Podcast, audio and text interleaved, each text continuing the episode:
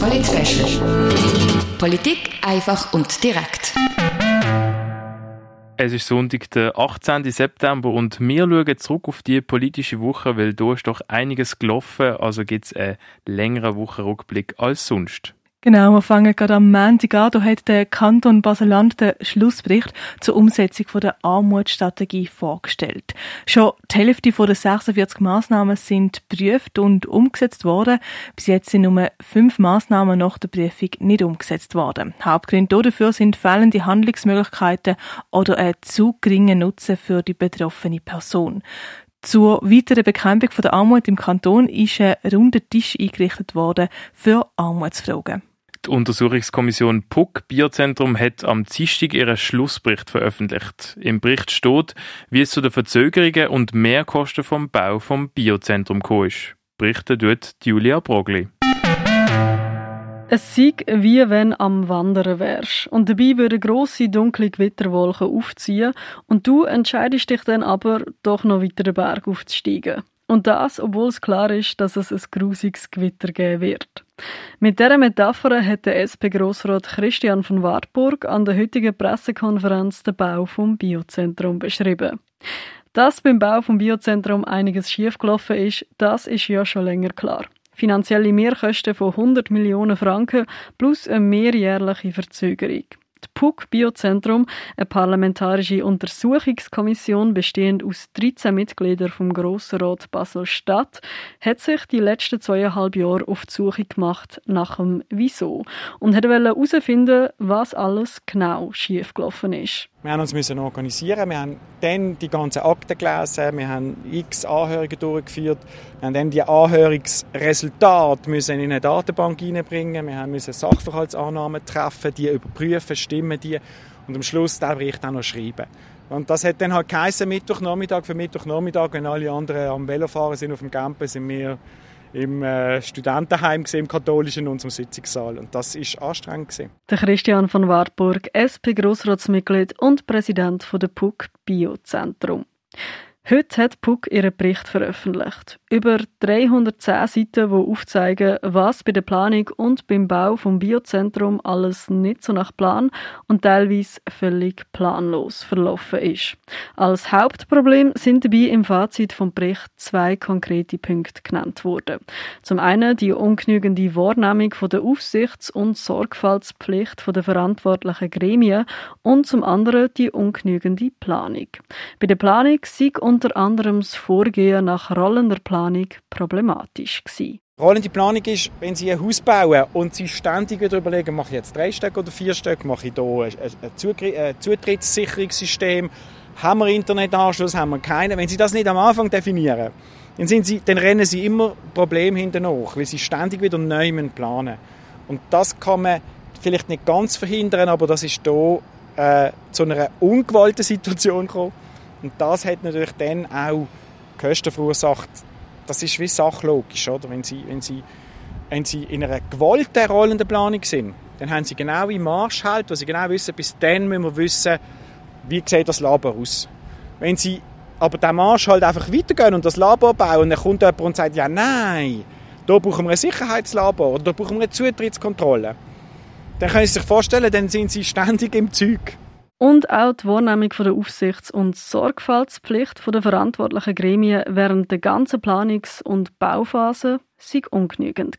Wir haben schon den Eindruck gewonnen, dass es Situationen gegeben hat, wo man hat müssen, wenn man in der Verantwortung ist, genauer nachfragen wo man hat müssen besser informieren wo man hat müssen vielleicht auch anders reagieren und äh, das ist so ein Grundeindruck, wo, wo sich zumindest bis die Krise anfängt, so ein bisschen durchzieht. Oder? Man hat immer so ein bisschen gehofft, es kommt schon gut.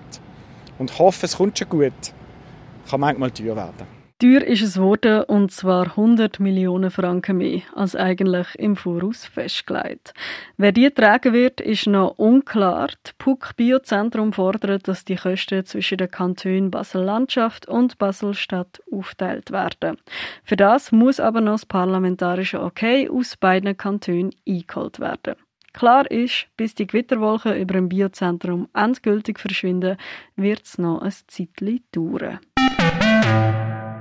Menschen, die nicht Cis-Männer oder Cis-Frauen sind, können bei der Wahl vom WC Diskriminierung oder Ausgrenzung erleben.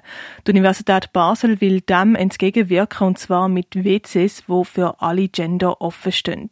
Die WCs gibt es im Rahmen von einem Pilotprojekt an drei Standorten der Uni Basel, das im Kollegienhaus, in der Unibibliothek und im Lernulianum. Neben der Uni Basel wird auch an der FHNW auf genderneutrale WCs gesetzt, so gibt es auf Anfrage von der BZ an den Standort Basel, Olten und Bruck-Windisch genderneutrale WCs. In Muttens sind wir an der Umsetzung. Trotz diesen Veränderungen, die meisten WCs in der Uni wie auch in der FHNW sind aber noch nach der binären Geschlechterteilung aufgeteilt. Am Mittwoch hat der Große Rot über die Klimagerechtigkeitsinitiative diskutiert. Das Ziel der Initiative für ein klimagerechtes Basel ist, dass Basel bis 2030 netto null wird. Das heißt, dass Emissionen so fest gesenkt werden, dass der Anteil von Treibhausgas konstant bleibe und nicht weiter ansteigen. Zu dieser kantonalen Volksinitiative hat die Umwelt-, Verkehrs- und Energiekommission, kurz UWEG, am Mittwoch ihren Gegenvorschlag präsentiert.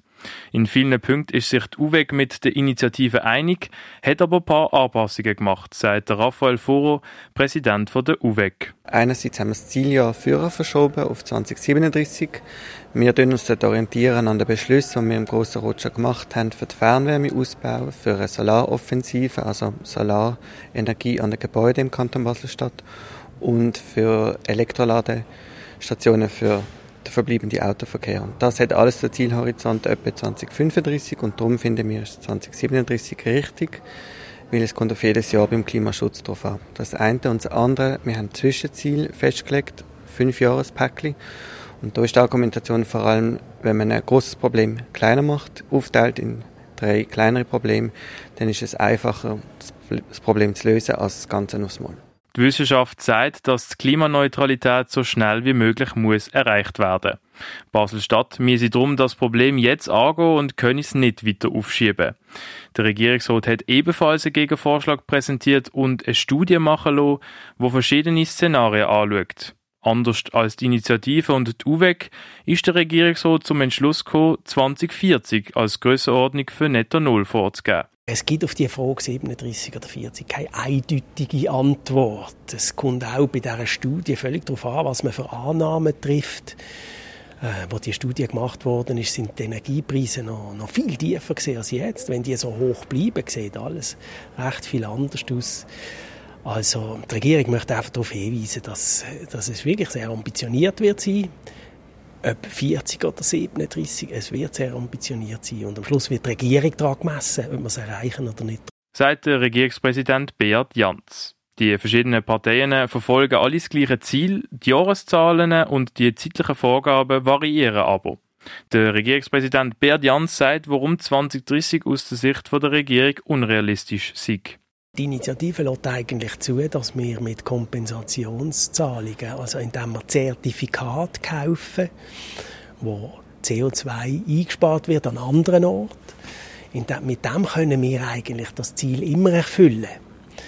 Äh, wir kaufen uns aber dann von unserer Pflicht frei und das wäre eigentlich falsch. Aus unserer Sicht ist das Beste und das Wichtigste, was wir machen, ist hier vor Ort wirklich Klimagasemissionen einsparen. Mit dem leisten wir einen echten Beitrag an Klimagerechtigkeit und nicht indem wir Zertifikate einkaufen. Und wenn man das wirklich will, dann schafft man das nicht bis 2030 in, in einem demokratischen System. Das geht einfach nicht. Wir haben jetzt schon mit dem Umbau von der Fernwärme zum Beispiel, wo wir bis 2037 machen wollen, ein ganz ambitioniertes Ziel. Äh, und das Beschleunigen jetzt, der Umbau auf 2030, das schafft unsere Bauwirtschaft nicht. Und äh, selbst wenn man es schaffen würde, man würde so viel graue Energie vernichten, was dann wiederum CO2 emittiert, dass vielleicht die Klimabilanz gar nicht besser ist. Also das wäre, das, das geht einfach nicht. Auch wenn der Wille, Wille ein guter ist von der Initiative, wenn man es wirklich vor Ort will umsetzen, überfordert das ein demokratisches System. Basel sei Vorreiter und hat schon viele wichtige Maßnahmen zum Klimaschutz getroffen. Seit vielen Jahren gäbe es 100% erneuerbaren Strom in der Region. Mit dem Energiegesetz sollen jetzt systematisch alle Gas- und Ölheizungen ersetzt werden durch erneuerbare Lösungen. Das ist schweizweit eine Pionierleistung. Ebenso wird die ganze Busflotte von der BVB bis 2027 elektrisch. Netto Null wird aber trotz allem ein Monsteraufgabe werden, sagt der Regierungspräsident Beat Jans. Die Ambition, auf Null runterzugehen, die ist halt immer noch riesig. Und da gibt es halt Bereiche, wo wir fast nicht machen können. Ich denke jetzt die privaten Fahrzeuge, dass hier alle Verbrennermotoren weg sind von unserem Kanton. Oder? Wir haben auch eine Autobahn, die mit durchfährt. Das können wir zum Teil gar nicht selber beeinflussen. Und darum, ähm, ja, ist die Diskussion, was schaffen wir bis wann, die ist relativ schwierig zu führen. Der Große Rot ist sich uneinig gewesen, wie die Klimagerechtigkeitsinitiative an die Bevölkerung soll getragen werden. Mit 50 Ja-Stimmen bei 42 Nein-Stimmen hat sich aber der Große Rot entschieden, die Initiative zur Annahme zu empfehlen. Bei der Stichfrage zwischen der Initiative und dem Gegenvorschlag von der UWEG ist aber der Große Rot klar für den Gegenvorschlag gesehen mit 42 zu 15 Stimmen bei vier Enthaltungen. So viel zu der Klimagerechtigkeitsinitiative, wo im Grossen Rot am Mittwoch besprochen worden ist. Jetzt zu einem anderen Thema. Basel-Stadt hat am Donnerstag im Rothaus über das Budget 2023 informiert. Berichtet hat hier Tim Meyer. Der Kanton Basel-Stadt hat Cash. Und das trotz Pandemie, Krieg und Inflation. Im Rothaus ist heute nämlich über das Budget 2023 orientiert worden. Mit dem Resultat ein Überschuss von 66 Millionen Franken. Die Regierungsrätin Tanja Soland, Vorsteherin vom Finanzdepartement, ist zufrieden mit dem Ergebnis. Wir haben weiterhin positive Ergebnisse und rechnen auch mit positiven Ergebnissen. Wir haben bisher immer einen höheren Überschuss gehabt, als wir budgetiert haben. Es sieht auch für nächstes Jahr wieder gut aus. Wir haben einfach die Ungewissheit wegen dem Ukraine-Krieg und der Pandemie. Von dem her gibt es ein kleines Fragezeichen, aber so wie wir bisher gesehen haben, ist das schon eher kleiner geworden. Es wird mit einem Überschuss gerechnet aufgrund von hohen Steuereinnahmen, einer starken Wirtschaft und einer zurückhaltenden Ausgabenpolitik. Trotzdem wird das Budget durch mehrere Faktoren belastet. Im kommenden Jahr muss der Kanton 44 Millionen Franken mehr an den nationalen Finanzausgleich zahlen. Ebenso wirkt sich die steigende Inflation aufs Budget aus. Es wird mit einer Teuerung von 2,1 Prozent ausgegangen. Auch der Ukraine-Krieg hat seine Auswirkungen auf Basel-Stadt denn es wird mit einem Mehraufwand von 31 Millionen Franken und zusätzlich 130 neue Arbeitsstellen gerechnet. Das sei aber eher eine Hochrechnung und würde noch in den Sternen stehen. Das kann man gar nicht genau budgetieren. Man könnte entweder sagen, man nimmt es nicht rein. Das haben wir mal bei Corona gemacht und tut alles nachträglich. Und jetzt haben wir uns auch aufgrund der Wünsche aus der Politik haben wir das anders gemacht und haben Zahlen vom SECO genommen und eher einen Maximalbetrag, wo auch gut möglich ist, dass der nicht ausgeschöpft wird, aber dass man doch mal auch die Dimensionen sieht. Der Kanton Basel-Stadt hat bei den Hauptposten Bildung, Soziales und Gesundheitsdepartement am meisten Geld ausgegeben. Das unter anderem, weil es mehr SchülerInnen gibt, Sozialhilfe für geflüchtete UkrainerInnen und Entlastung vom Personal in der Intensivmedizin. Die Covid-19-Pandemie hat aufgrund von der wirtschaftlichen Erholung aber das Budget weniger stark belastet als in den Vorjahren. Bei der Finanzplanung 2024 bis 2027 wird mit leichten Defizit gerechnet von 29 bis 52 Millionen Franken. Das, weil der Regierungsrat ein Steuerpaket vorgelegt hat und, wenn es angenommen wird, die Bevölkerung um 112 Millionen Franken soll entlasten. Wegen der guten finanziellen Ausgangslage könnte der Kanton das aber verkraften, sagt Regierungsrätin Tanja Soland, Vorsteherin vom Finanzdepartement. Wir gehen davon aus, dass die ganz grossen Überschüsse natürlich werden verschwinden. Das hat man aber auch wollen mit dem Steuerpäckchen. Das war auch mal die Absicht. Es wird sicher äh, enger werden, äh, herausfordernder. Aber bis jetzt, ähm, Stand heute, nehmen wir an, dass wir mit ausgeglichenen Ergebnissen, das heißt, dass wir keine Defizite schreiben in den nächsten paar Jahren. Wobei man immer muss sagen, man weiß ja, ja, falls irgendetwas Unvorhergesehenes passiert, dann kann man auch nicht äh, garantieren. Das weiß man am ersten Jahr vorher. Verhalten optimistisch, unsicher und doch zuversichtlich. Basel-Stadt blickt also nicht unbedingt beruhigt, aber mit einem guten Gewissen in die finanzielle Zukunft. Beim Festumzug am eidgenössischen Schwing- und Alplerfest hat ein Russin das Z-Symbol getragen. Das hat jetzt Konsequenzen. Die Frau mit dem Z-Symbol ist nämlich Mitglied beim Verein Ruski Basel. Der Konradin Kramer, Vorsteher vom Erziehungsdepartement, hat jetzt dem Verein die Bewilligung für den Unterricht in heimatlicher Sprache und Kultur an den Schulen entzogen. Nach dem Vorfall bietet der Verein keine Gewähr mehr für einen politisch neutralen Unterricht, begründet der Regierungsrat Konradin Kramer. Der Pascal Messerle ist neuer SVP-Präsident. Er übernimmt das Amt von Eduard Rutschmann, der nach drei Jahren an der Spitze auf eine weitere Kandidatur verzichtet. Ebenfalls ist der Joel Thüring am Mittwoch vom Grossen Rot als neuer Präsident der Finanzkommission gewählt worden. Das mit 68 zu zwei Stimmen bei 19 Enthaltungen. Von wo kommen die Objekte, die in den Basler Museen ausgestellt sind? Der Basler Regierungspräsident Beat Jans will, dass genau das aufgearbeitet wird, wie er an einem Mediengespräch mit fünf DirektorInnen von staatlichen Museen diese Woche bekannt gegeben hat. Für die Provenienzforschung stellt die Regierung 1 Million Franken zur Verfügung, verteilt auf fünf Museen und vier Jahre. Mehr ein symbolischer Beitrag also. Trotzdem, man will sich mit dem Status quo nicht zufrieden geben und es gäbe gerade bei der Provenienzforschung noch sehr viel zu tun, sagt der Regierungspräsident. Am Mittwochnachmittag ist es im Baselbiet um Finanzen gegangen. Und zwar hat der Kanton die Übersicht der Jahresrechnungen von allen Gemeinden präsentiert. Das Fazit in der Medienmitteilung, die Finanzen sind im Lot. Konkret handelt es sich um 1,4 Millionen Franken Gewinn über alle 86 Baselbieter Gemeinden verteilt. Insgesamt 53 Baselbieter Gemeinden haben ihre Jahresrechnung mit einem Gewinn können abschließen. Sechs haben ein ausgeglichenes Ergebnis und in 27 gibt es ein Defizit. So viel einmal mit dem Rückblick. Jetzt schauen wir mal ein bisschen führen. Und zwar in einer Woche, nächsten Sonntag, da wird ja in der Schweiz abgestimmt. Bis am Dienstag hast du noch Zeit, brieflich abstimmen, also los. Falls du noch nicht ganz genau weißt, wie du bei den einzelnen Vorlagen willst abstimmen, du findest auf radiox.ch grössere, ein längere Beiträge. Wir tun dir jetzt nochmal das Wichtigste zu allen Vorlagen zusammenfassen. Zuerst die beiden kantonalen Abstimmungen, angefangen mit der Teilrevision vom Freizeitgartengesetz. In Basel und der Region gibt es nämlich über 30 Freizeitgärtenareale. Die meisten von denen sind für die Öffentlichkeit nicht zugänglich. Das soll sich mit der Teilrevision ändern. Mit Durchwegungen durch das Areal sollen Quartiere miteinander verbunden werden.